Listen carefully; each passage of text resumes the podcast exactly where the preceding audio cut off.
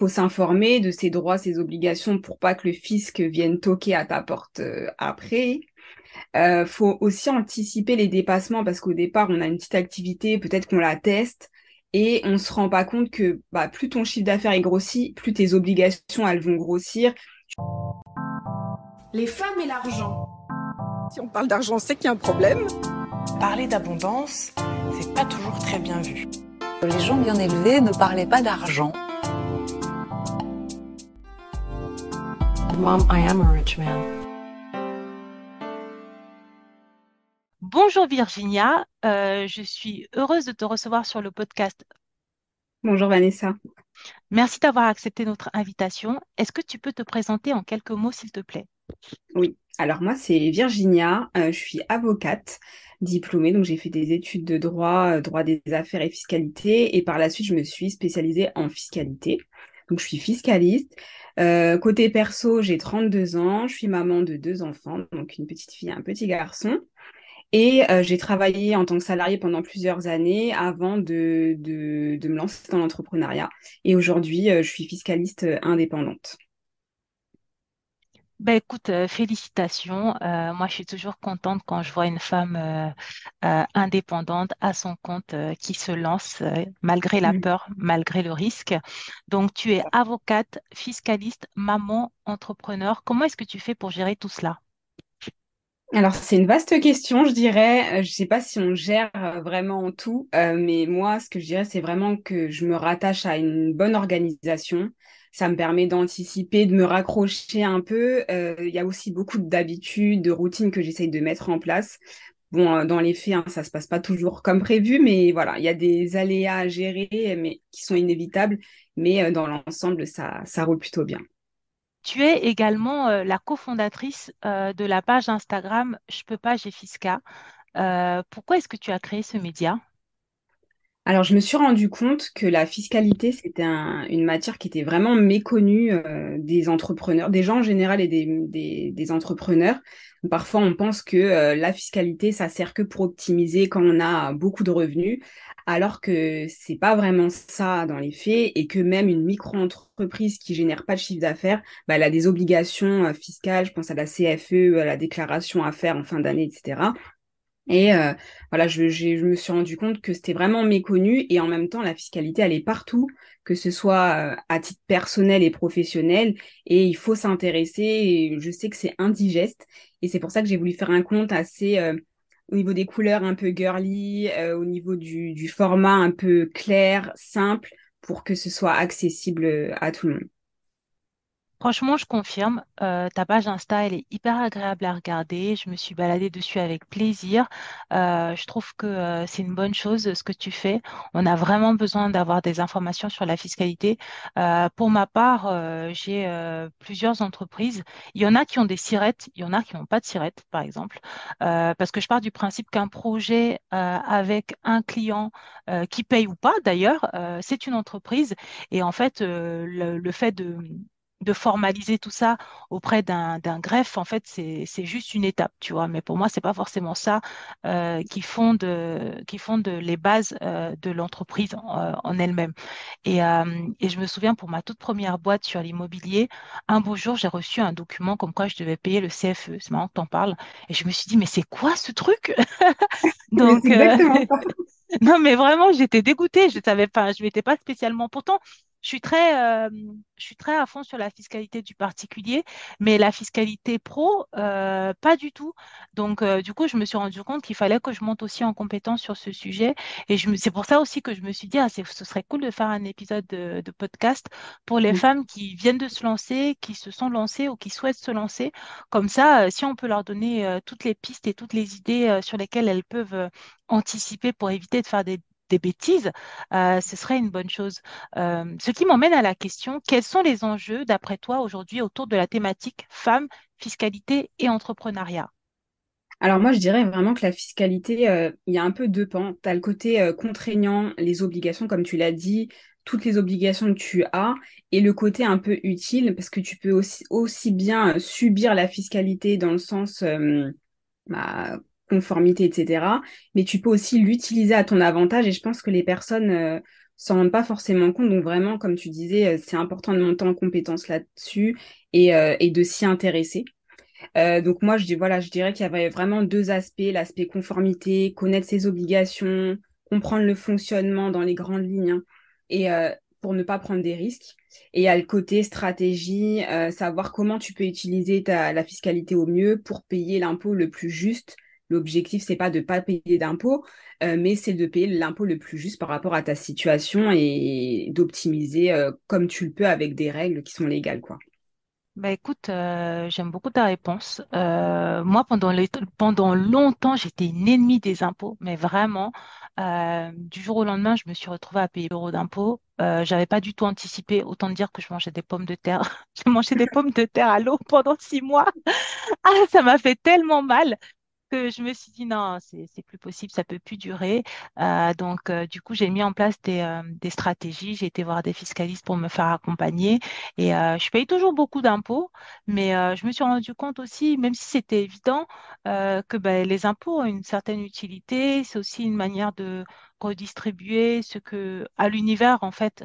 Bon. Bien sûr, au oui. fisc, mais ce que, ce que l'univers te donne, tu vois, c'est aussi une manière, une fois que tu sors un peu de, du moi qui veut tout garder un peu en mode euh, radin, comme moi j'étais, euh, de dire qu'en fait, non, cet argent, euh, bah, moi par exemple, j'étais à l'école gratuite, donc c'est parce que des gens ont payé des impôts que je pouvais euh, faire des études gratuitement. Donc finalement, c'est pas une mauvaise chose. Le plus important, au lieu de pleurer sur le fait que tu payes des impôts, c'est essayer de payer des impôts justes.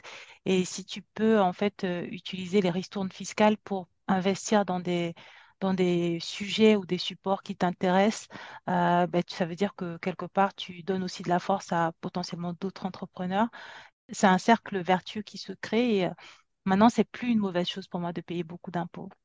Bah, c'est super. Je pense que c'est vraiment la, la, vision qu'il faut avoir et j'ai- j'aime beaucoup cette vision et c'est ce que je partage. Donc, euh, je suis totalement d'accord avec toi. Ben écoute, euh, la vision, ce fut le fruit de beaucoup de lectures, de méditation et euh, de quelques pommes de terre. Donc, du coup, j'ai une autre question. Euh, tout le monde subit les impôts et déteste en même temps s'en occuper. Est-ce que tu aurais des astuces pour rendre la matière plus digeste? Alors justement, par rapport à ça, bah, je pense qu'il faut s'informer. En fait, il faut être curieux, s'informer. Euh, il y a aussi un, un, un sujet, c'est que sur Internet, on trouve de tout. Donc, il faut aussi euh, voir si c'est des sources qui sont fiables. Mais voilà, trouver des sources simples et fiables, c'est vraiment le plus important. Euh, s'informer pourquoi c'est un... je pense que c'est vraiment important parce qu'on va comprendre et ça va réduire ce sentiment un peu de négativité, de peur. Parce que souvent, quand plus la chose elle est inconnue, plus elle nous fait peur et on grossit le problème. Alors que si tu avances pas à pas, que tu es assez curieuse et que tu voilà, essayes de comprendre un peu plus chaque jour, bah forcément les, les peurs elles vont, euh, elles vont se réduire puis disparaître. Donc je pense que voilà, s'intéresser, s'informer, c'est très important.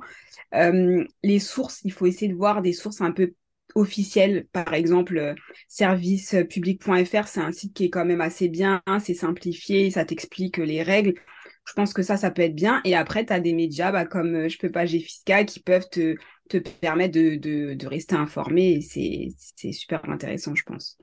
Bah, c'est euh, c'est bien ce que tu dis et je suis vraiment en accord. Euh, ce que je trouve dommage, c'est que les femmes, euh, surtout les femmes de notre communauté, donc je pense aux femmes racisées, on a tellement d'injonctions sur les éléments, je trouve, extérieurs, comment prendre soin de nos cheveux, comment hydrater notre peau, comment faire attention à la particularité de notre peau. Et je trouve que, enfin, en fait, j'ai jamais vu euh, ou très peu des médias ou des, des des injonctions sur le Fais attention à ton argent, fais attention à ta fiscalité, Hein inspecte ta fiche de paie, prépare ton entretien salarial, tu vois.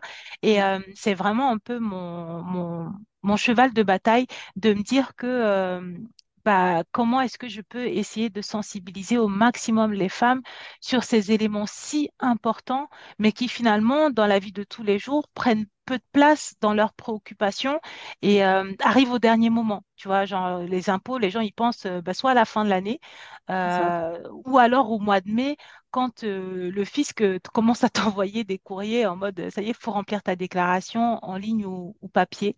donc du coup, tu travailles principalement auprès de qui? qui sont tes clients? des particuliers, des entrepreneurs? Je crois que tu l'as dit, mais est-ce que tu peux détailler un peu plus? Oui, alors moi, je me, je me suis plus concentrée sur les entrepreneurs parce que déjà, quand j'étais euh, en cabinet, c'était bah, principalement des entreprises. Donc, c'est, l'expérience que j'avais. En plus, c'est voilà, ce que j'expliquais, c'était des, des grosses entreprises, donc des grosses considérations de fiscalité euh, euh, de business. Et donc, c'est pour ça que je me suis plutôt concentrée sur cette partie-là, accompagner les entrepreneurs. Je pense que c'est, c'est un public qui, bah, qui rentre dans dans cette vie de business et tout, euh, mais pas forcément, bah, comme tu le disais, pas forcément armés, pas forcément informés. Ils lancent leur boîte, ils ont leurs idées, donc tout ça c'est bien, mais derrière il y a toute cette machine qui se met en route sans forcément que tu sois informé. Et euh, je me suis dit voilà, les entrepreneurs, il y avait un vrai, euh, un vrai besoin et ça se confirme, ça se confirme aussi pour l'intérêt de, de mon contenu, etc. Après, euh, la fiscalité personnelle, ça m'intéresse aussi beaucoup. C'est pour ça que j'ai écrit un petit e-book, comme tu disais tout à l'heure, pour anticiper le fait de réduire ses impôts, parce que là, euh, c'est pas vraiment au mois d'avril qu'il faudra se salaire s'alarmer parce que ce sera déjà trop tard pour l'année 2022, euh, les revenus 2022. Et si vous voulez euh, réduire vos impôts 2022, bah c'est au, au, au, titre de cette année-là. Donc c'est au cours de cette année qu'il faut euh, investir, euh, utiliser les règles pour réduire ses impôts, etc. C'est vraiment à ce moment-là que c'est important. Après, ce sera bien d'y penser aussi au mois d'avril, mais ce sera pour l'année 2023 du coup. Euh, ben écoute, moi, dans l'idéal, ce serait bien qu'on puisse créer euh, avec cet épisode un glossaire. Moi, je suis en train de travailler sur euh, des dossiers thématiques qui vont aider en fait les auditrices à aller plus loin. si jamais on pourra leur proposer des pistes de réflexion, comme 2022, c'est trop tard.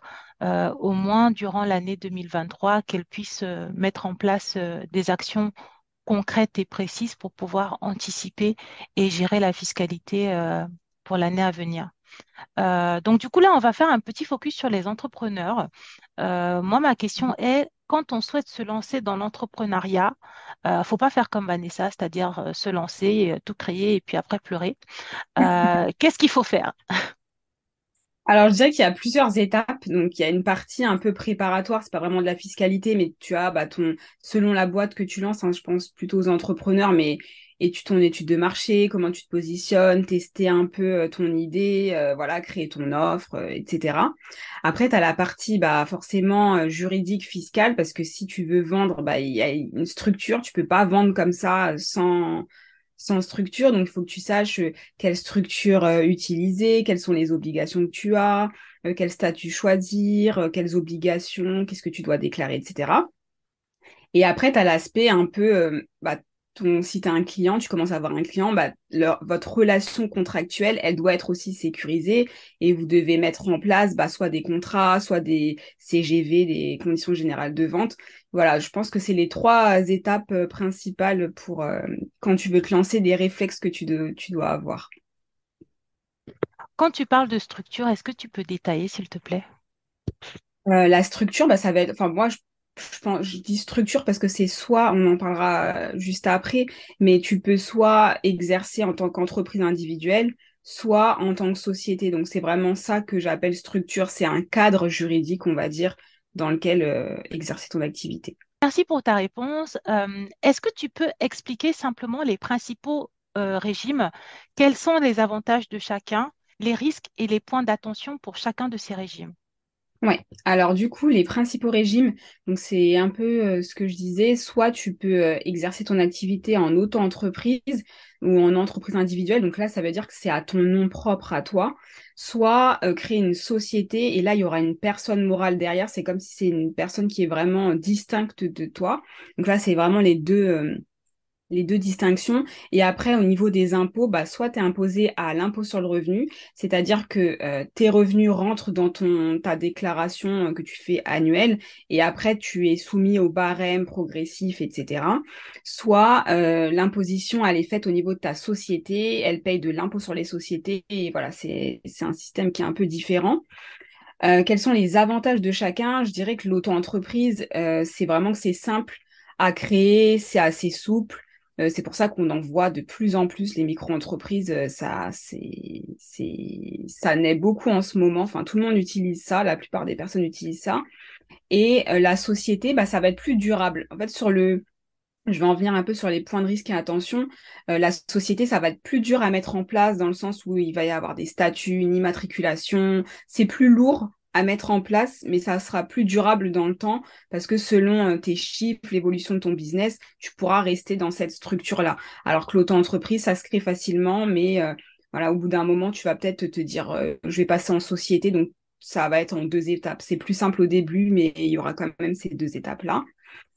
sinon, les risques et points d'attention de chaque régime.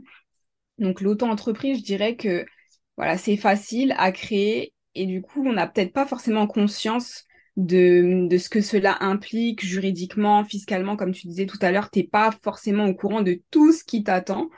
Donc, faut vraiment euh, bah déjà s'assurer que c'est la bonne forme qui, convient selon sa situation.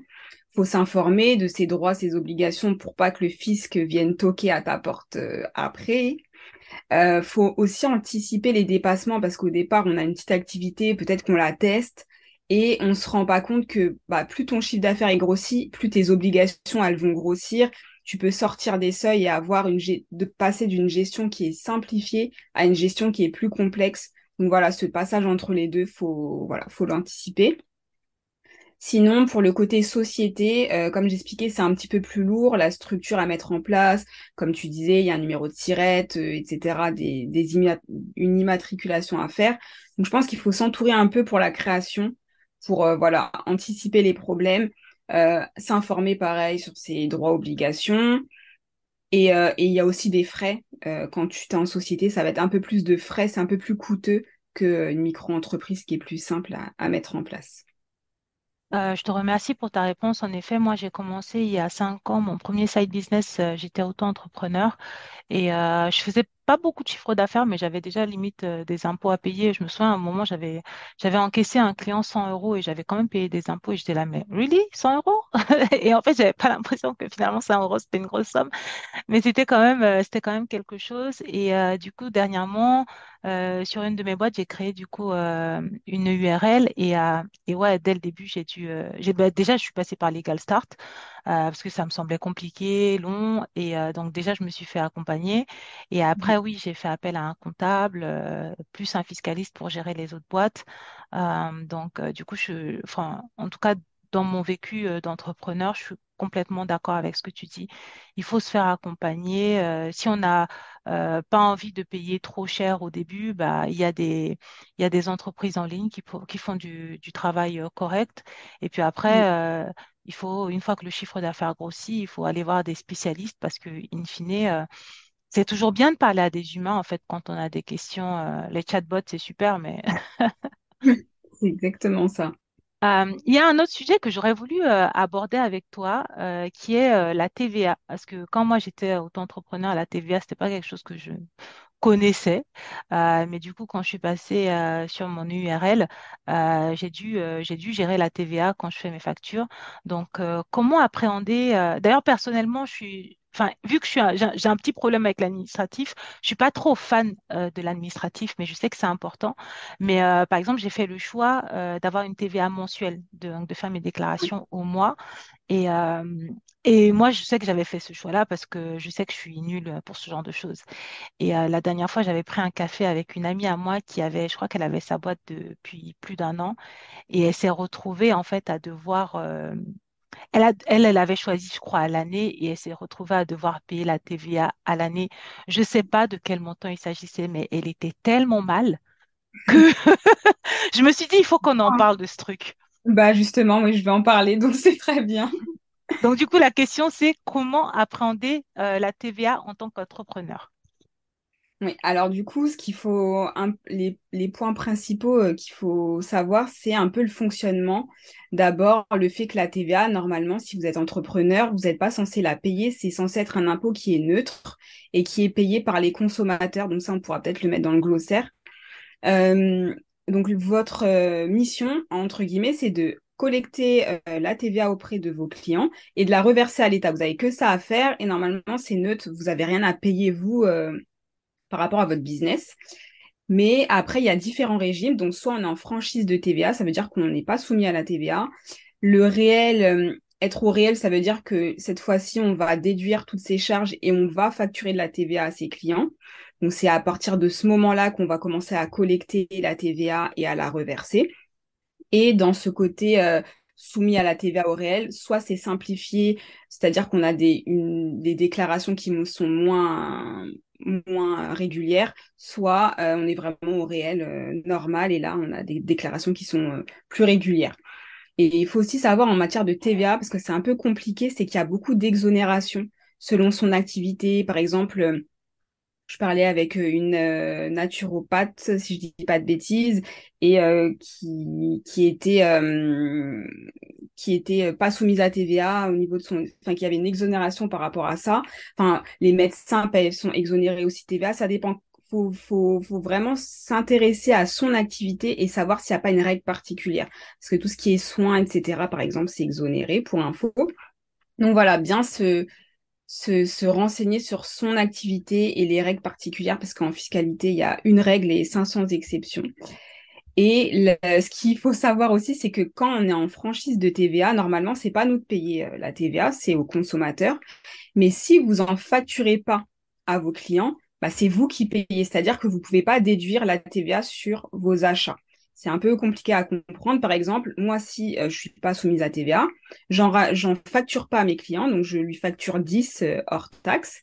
Mais par contre, si moi, j'ai des coûts, c'est-à-dire que je sais pas, je paye euh, un Canva Pro, des autres prestataires, etc., je pourrais pas déduire ma TVA. C'est-à-dire que c'est moi qui vais la payer, mais cette fois-ci de ma poche. Donc voilà, ce sera plus neutre. Donc c'est bien de ne pas être soumis à TVA, mais voilà, du coup, c'est nous qui la payons sur nos propres achats.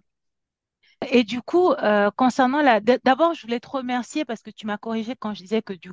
euh, je payais la TVA. En effet, sur mes factures, en fait, je collecte la TVA et après, mon comptable euh, se charge euh, de rendre à César ce qui appartient à César, donc euh, aux impôts. Et euh, du coup, concernant la TVA, quelles sont les bonnes pratiques à adopter et les choses à éviter? Alors, il y a deux choses. Euh, déjà, les factures, parce qu'il faut faire attention, il y a plein de mentions qui sont obligatoires et même si on n'est pas soumis à TVA, on peut avoir des mentions obligatoires à, à apposer sur sa facture. Donc ça, c'est vraiment un réflexe qu'il faut avoir.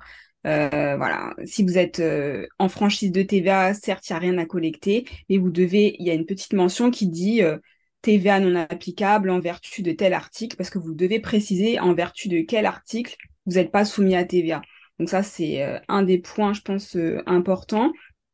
Et après, comme on disait, comme je voulais dire, c'était la gestion de la trésorerie parce que faut bien comprendre, et ça, j'ai, vu en fait que c'était pas très clair, bien comprendre que quand votre client vous paye et qu'il y a de la TVA, donc il vous paye un prix TTC, c'est comme s'il y a une partie qui est à vous et une partie qui n'est pas à vous.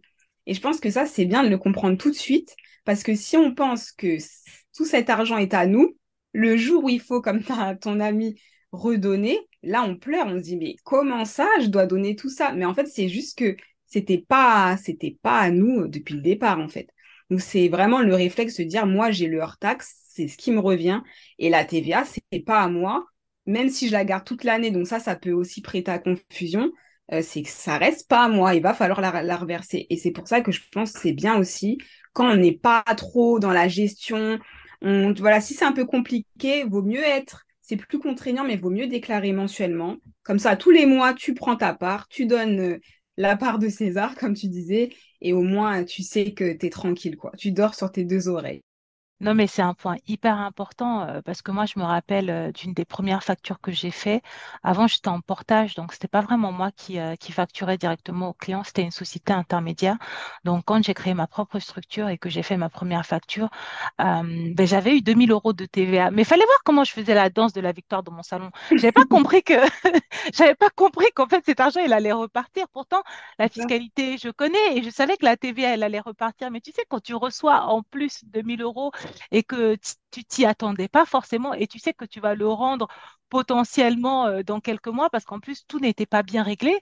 Ah, j'avais déjà plein d'idées de ce que j'allais pouvoir faire de ces 2000 euros et il a fallu quand même un petit temps de pause pour que je me dise non, non, Vanessa, c'est la TVA, c'est pas ton argent. Euh, même déjà ton chiffre d'affaires là, c'est pas tout, tout là n'est pas à toi, mais en plus, euh, surtout cette partie, il faut pas du tout mettre tes yeux dessus en fait. Donc, Non, ça. merci beaucoup pour ton, pour ton warning. Et euh, Donc, si on, si on passe à la partie fiscalité et patrimoine des entrepreneurs, moi j'ai une petite question. Quels sont les éléments auxquels faire attention quand on est entrepreneur et on veut créer ou conserver son patrimoine? Alors ça, il y avait un gros sujet là-dessus avant, euh, parce que quand tu étais en micro-entreprise notamment, ton patrimoine professionnel et personnel, tout était mélangé et on pouvait venir saisir tes biens personnels pour euh, tes créances euh, professionnelles. Donc ça, c'était vraiment un gros point, un gros risque. Fallait faire des déclarations d'insaisissabilité, etc. Mais maintenant, euh, c'est plus comme ça. Depuis le 15 mai là, 2022, depuis cette année, ils essayent vraiment de faciliter l'entrepreneuriat, euh, voilà, rassurer un peu les gens. Et euh, maintenant, le patrimoine pro et perso, il est vraiment de manière automatique euh, distinct, vraiment séparé. Et euh, tu peux, euh, tes créanciers, ils peuvent venir te voir que pour les biens qui sont liés à ton activité professionnelle. Donc, tu vois, par exemple, ta maison, euh, t'es, t'es vraiment assuré que ta maison, il n'y a pas de souci là-dessus, elle va pas être saisie pour des biens, pour des créances professionnelles. Sinon, et donc mon autre point aussi, c'était, bah voilà, il y a vraiment un sujet, on, essaye toujours de vouloir gagner plus, gagner plus, gagner plus, mais parfois, il y a notre structure, la façon les, ou les choix qu'on a fait qui font que on perd de l'argent. Donc, t'essayes, c'est comme si tu avais une bourse, tu essayes de la remplir, mais il y a un, trou, elle est percée et ça va quand même partir. Donc, je pense que c'est bien de se poser, de consolider un peu la structure de son business et ensuite se dire que tu vas gagner de l'argent. Donc vraiment, c'est important. Des fois, je sais que c'est un coût hein, de se faire accompagner, etc.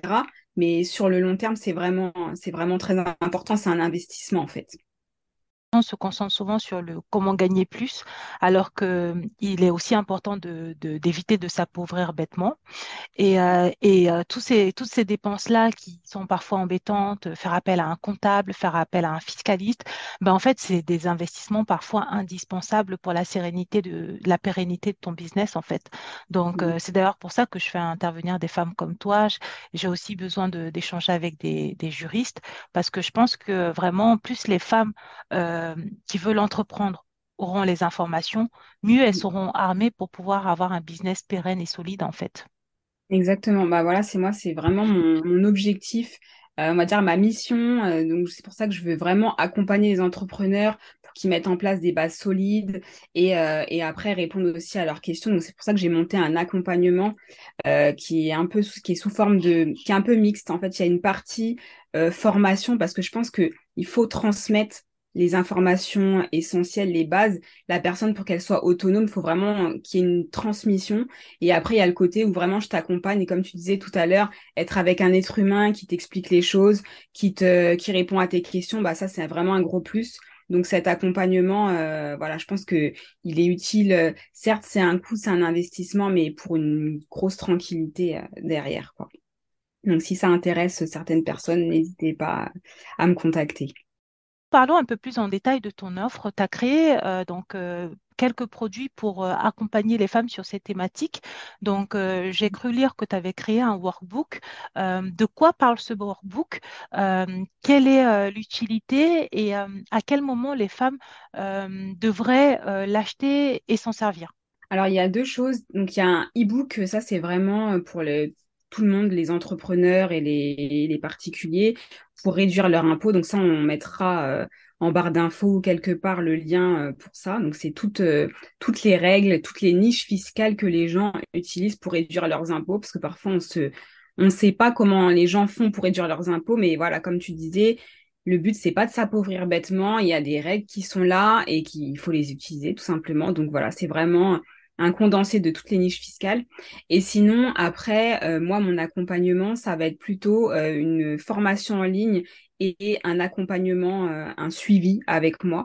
Donc ça, c'est à partir de, enfin, à qui ça s'adresse, c'est aussi bien à des personnes qui se lancent et qui ont envie tout de suite de, bah, de savoir quoi faire, comment, ce que je dis, ce qu'on disait tout à l'heure, un peu le les bases de son business, les enfin voilà, créer les bases de son business aussi bien sur le côté idée, projet, sur le côté juridique, fiscal, savoir quoi faire par rapport à sa situation parce que vraiment toute situation, tout dépend de la situation, on peut pas dire ça c'est super, ça c'est pas bien. C'est jamais comme ça, c'est vraiment lié à ton activité, à tes spécificités et ça on le voit ensemble. Je t'accompagne et je t'explique euh, voilà quoi faire, je t'accompagne dans tes choix quoi, fiscaux et, juridiques.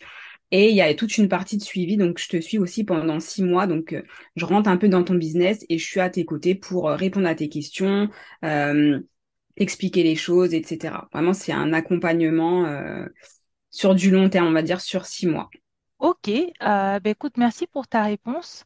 Euh, la prochaine question, tu m'as un peu prévenu que l'on ne, que l'on a, on ne pourra pas creuser cette question parce qu'en fait, euh, elle mérite un épisode. mais j'aimerais bien que, que l'on puisse quand même analyser certaines pistes et pourquoi pas faire après cet épisode pour aller plus en profondeur. La question est, quelle est la place du conjoint dans tout ça?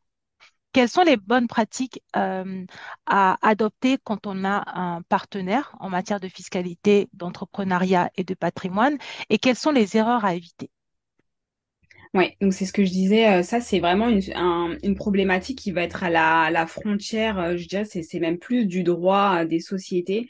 parce que c'est vrai que quand, bah, quand on crée quelque chose, une entreprise, c'est de la création de valeur, ça rentre dans notre patrimoine personnel et euh, tout va dépendre un peu de notre statut, euh, notre statut matrimonial. Ça, c'est qu'est-ce que c'est? En fait, c'est le fait soit d'être ça, on s'en rend pas forcément compte. C'est un peu comme euh, tout le reste, en fait. Tu te maries, donc tu sais pas trop que tu es en train de t'engager sous certaines, comment dire, règles juridiques, alors que si tu ne fais rien, tu vas être en régime de la communauté, donc c'est-à-dire que tout euh, tous vos, patrimoines sont euh, dans le même sac, entre guillemets. Et donc, si tu crées une société et qu'elle grossit, qu'elle prend de la valeur, bah, ça rentre dans le sac et après, tu peux euh, te retrouver à devoir rendre des comptes en cas de divorce, etc. Et ça peut être compliqué. Alors, les choses à éviter, donc voilà, c'est vraiment, je dirais, de, de s'engager, faire les choses sans s'informer, encore une fois, pour pas pleurer après. Il y a aussi, on peut être radical et se dire euh, non, moi je préfère vraiment que c'est ma boîte, c'est moi qui m'y investis, etc. Je préfère faire un contrat de mariage. Ce contrat de mariage, c'est euh, le fait d'être en séparation de biens. C'est voilà, chacun a son patrimoine. Euh, comme ça, on sait que s'il y a un problème, etc., il n'y a pas de souci. Et voilà, c'est ça peut être une sécurité que, que les entrepreneurs peuvent prendre. Après, je sais que, voilà, à titre personnel, parfois, ça peut être un peu compliqué de dire à la personne avec qui on se marie, euh, bon, bah, on va signer un, contrat, parce que, voilà, forcément, ça anticipe des choses pas forcément positives, donc c'est peut-être un peu compliqué. Mais je pense que faire un petit panorama de toutes les situations, selon les, sociétés, selon les régimes matrimoniaux et tout, euh, prendre un petit peu de temps pour ça, ça peut être bien. Et comme tu disais, sensibiliser euh, les personnes, parce que ça aussi, je pense que c'est ça doit, ça doit amener beaucoup de surprises, pas forcément bonnes. non, je suis complètement d'accord avec toi. Euh, cette histoire de contrat de mariage, j'en ai vu sur des pages Facebook des gens pleurer. Pourquoi il veut mettre un contrat de mariage? Est-ce qu'il m'aime? Est-ce qu'il m'aime pas? Euh, C'est vrai que c'est un sujet assez délicat, mais quand on crée de la valeur, euh, c'est une question qu'il faut se poser en fait. Et c'est toujours important quand on prend un engagement de prendre un engagement en toute connaissance de cause, parce que si jamais tu t'es marié par amour et que tu as signé zéro contrat et que tu te retrouves à devoir céder une part de ta société quand tu divorces par, pour X raisons, euh, ça peut faire mal si tu ne savais pas. Donc, franchement, merci de nous avoir alertés sur le sujet. et franchement, c'est avec plaisir que je ferai un épisode qui ne parlera que de ça. donc, du coup, là, on arrive déjà à la fin. Euh, j'ai regardé ta page et j'avais bien aimé ton poste à destination des étudiants. Euh, est-ce que tu aurais des conseils euh, basés sur ton expérience à donner aux jeunes femmes qui nous écoutent? Oui, bah alors moi, il faut savoir que j'ai eu des débuts en tant qu'étudiante un peu compliqués parce que bah, j'ai beaucoup, j'ai redoublé plusieurs fois, j'avais pas vraiment les bonnes méthodes de travail et j'avais aussi pas mal de croyances limitantes, etc. Donc j'étais plutôt en échec au départ. Et après, les choses ont changé. J'ai, su, entre guillemets, euh, bah, rectifier le tir et, de, et donner un autre, euh, une autre direction à mon histoire. Et vraiment, ce que, ce que j'ai envie de partager, c'est de croire en soi, euh, que j'allais dire, tout est une question de travail. Je ne sais pas si c'est vraiment tout, mais il y a une grosse partie qui est liée au travail et aux méthodes. Ça, c'est très important parce que moi, j'avais la croyance, je me disais, non, mais les personnes qui réussissent, elles sont juste plus intelligentes et en gros, moi, je ne le suis pas. Et c'est pour ça que je, je réussis pas. Alors que pas du tout, j'étais pas après plus intelligente. C'est juste que bah, je me suis mis à travailler, tout simplement travailler comme il fallait. Et j'avais, euh, j'ai acquis des bonnes méthodes de travail qui ont fait que j'ai réussi. Après, j'ai commencé à avoir des mentions. J'ai eu un très bon master 2 et j'ai eu mon, enfin, j'ai passé le concours d'avocat que j'ai obtenu, etc. Et j'étais en fait finalement la même personne. Donc, c'est vraiment se dire que c'est accessible, que c'est donné, ça peut être donné à tout le monde. Et euh, voilà, ne pas s'auto-censurer. J'avais une, une prof là, qui, a, qui avait dit ça parce que, par exemple, juste pour la petite histoire, moi, je voulais un, un master 2 qui était vraiment, euh, par rapport à mon dossier, c'était impossible à avoir. Je me disais moi-même, mais je vais même pas oser postuler. C'est limite, je devrais avoir honte de postuler. Et j'ai, je suis quand même allée à cette réunion d'information et elle a dit, ne vous auto-censurez pas. Et moi, tu vois, je suis beaucoup sur les signes, euh, l'intuition et tout. Et je l'ai vraiment pris personnellement, tu vois. Je me suis dit, si je m'écoute, moi, je m'auto-censure tout de suite et je postule pas. Mais comme elle a dit ça, cette phrase, tu vois, elle m'a marqué des années après, je me suis dit, elle a raison, je vais, je vais essayer de postuler, on verra bien. Et après, bon, j'étais en liste d'attente quand même parce que bah, mon dossier était moins bon que d'autres, parce que c'est vraiment les meilleurs de la fac qui étaient euh, pris. Mais j'étais en liste d'attente. Et après, il y a eu plein de désistements et j'ai fini par intégrer ce master 2, tu vois. Donc, heureusement que je me suis pas auto-censurée et que j'ai écouté ce conseil et voilà. Et par la suite, j'ai réussi mon concours cette fois-ci, bah voilà, toute seule. Donc j'avais les capacités, je pouvais faire tout ça, j'avais tout ça en moi. C'est juste que voilà, j'étais pas encore consciente peut-être de mon potentiel, j'avais pas les bonnes méthodes de travail. Et voilà, si c'est votre rêve, vraiment, donnez-vous à fond, c'est possible. Et voilà. Après, voilà, c'est vraiment aussi savoir si c'est son rêve, parce que je sais que aussi aimer ce qu'on fait, je pense. Moi, je, voilà, j'aimais quand même ce que je faisais parce qu'à un moment, je réussissais pas. Je me disais, mais bon, est-ce que vraiment il faut que je continue là-dedans ou pas? Et je me disais, mais non, moi, j'aime bien. C'est juste que bon, j'y arrive pas, j'ai pas des bonnes notes, mais j'aime bien le sujet, j'aime bien, je trouve ça intéressant, voilà. Et c'est vraiment le fait d'aimer ce que je faisais qui a fait que j'ai tenu, tu vois.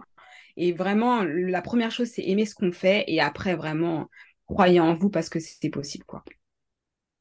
Ben écoute, euh, je trouve que c'est un excellent mot de la fin. Euh, ça me fait encore plus plaisir euh, de te voir intervenir sur ce podcast. confidence pour confidence, moi je suis une outsider depuis toujours. j'ai redoublé ma quatrième. Toute ma vie, on m'a répété que j'étais bête, plus que bête. Même au lycée, j'étais à un doigt de passer en première et j'ai tellement travaillé comme une folle que finalement j'ai eu mon bac avec mention et j'ai intégré bah, l'une des meilleures prépas de la région à l'époque. Et euh, c'est vrai que euh, j'ai compris assez tôt, euh, à l'époque j'avais 16-17 ans, 16-17 ans, que si tu crois pas en toi, déjà, c'est pas les autres qui vont croire en toi, que rien n'est impossible. Il faut se battre pour, pour pouvoir atteindre ses rêves et que la phrase que tu as dit qui est ne, ne vous auto-censurez pas, je me suis censurée, mais pendant tellement d'années. Et en plus, tu sais, il y a toujours les autres qui viennent, qui viennent t'expliquer, oui, mais non, mais tu n'y arrives pas, ça veut dire que c'est pas pour toi, Oui, pourquoi tu insistes? Donc, euh, ah, je, sens- je vois ton personnes, mais dans, dans tout, hein, dans l'entreprise, toutes ces personnes qui, qui sont toujours les premières à, te à, formuler toutes ces croyances limitantes, cette négativité. Mais vraiment, n'écoutez pas aussi ce truc-là. N'écoutez pas si vraiment c'est ce que vous voulez. N'écoutez pas les gens, quoi. Parce que pas tout, c'est pas toujours bienveillant. J'allais dire, c'est pas toujours bienveillant. Et parfois, c'est des personnes qui ont ses propres limites. C'est leur limite à eux, en fait. On peut pas leur en vouloir. C'est leur histoire, c'est leurs limites. Mais il faut pas les absorber. En fait, faut vraiment euh, faire la part des choses et pas, et pas écouter, quoi. Franchement, je suis heureuse de conclure sur un épisode sur la fiscalité euh, par l'idée de se dire que euh, pour atteindre ses objectifs, le plus important, c'est d'être aligné avec soi-même et avec ce qu'on aime faire. Merci beaucoup Virginia pour euh, ton intervention. Merci d'avoir écouté ce podcast. Si tu l'as apprécié, n'hésite pas à le partager à ton entourage. Si tu souhaites me soutenir, laisse-moi 5 étoiles sur les plateformes de diffusion et viens me parler, cela me fera très plaisir. Pose-moi des questions, laisse-moi des commentaires, ainsi j'aborderai des thématiques qui te concernent directement. Tu peux me retrouver sur mon site web, Instagram, ainsi que toutes les semaines via ma newsletter. Au plaisir de te retrouver pour de nouveaux épisodes. À bientôt. Bisous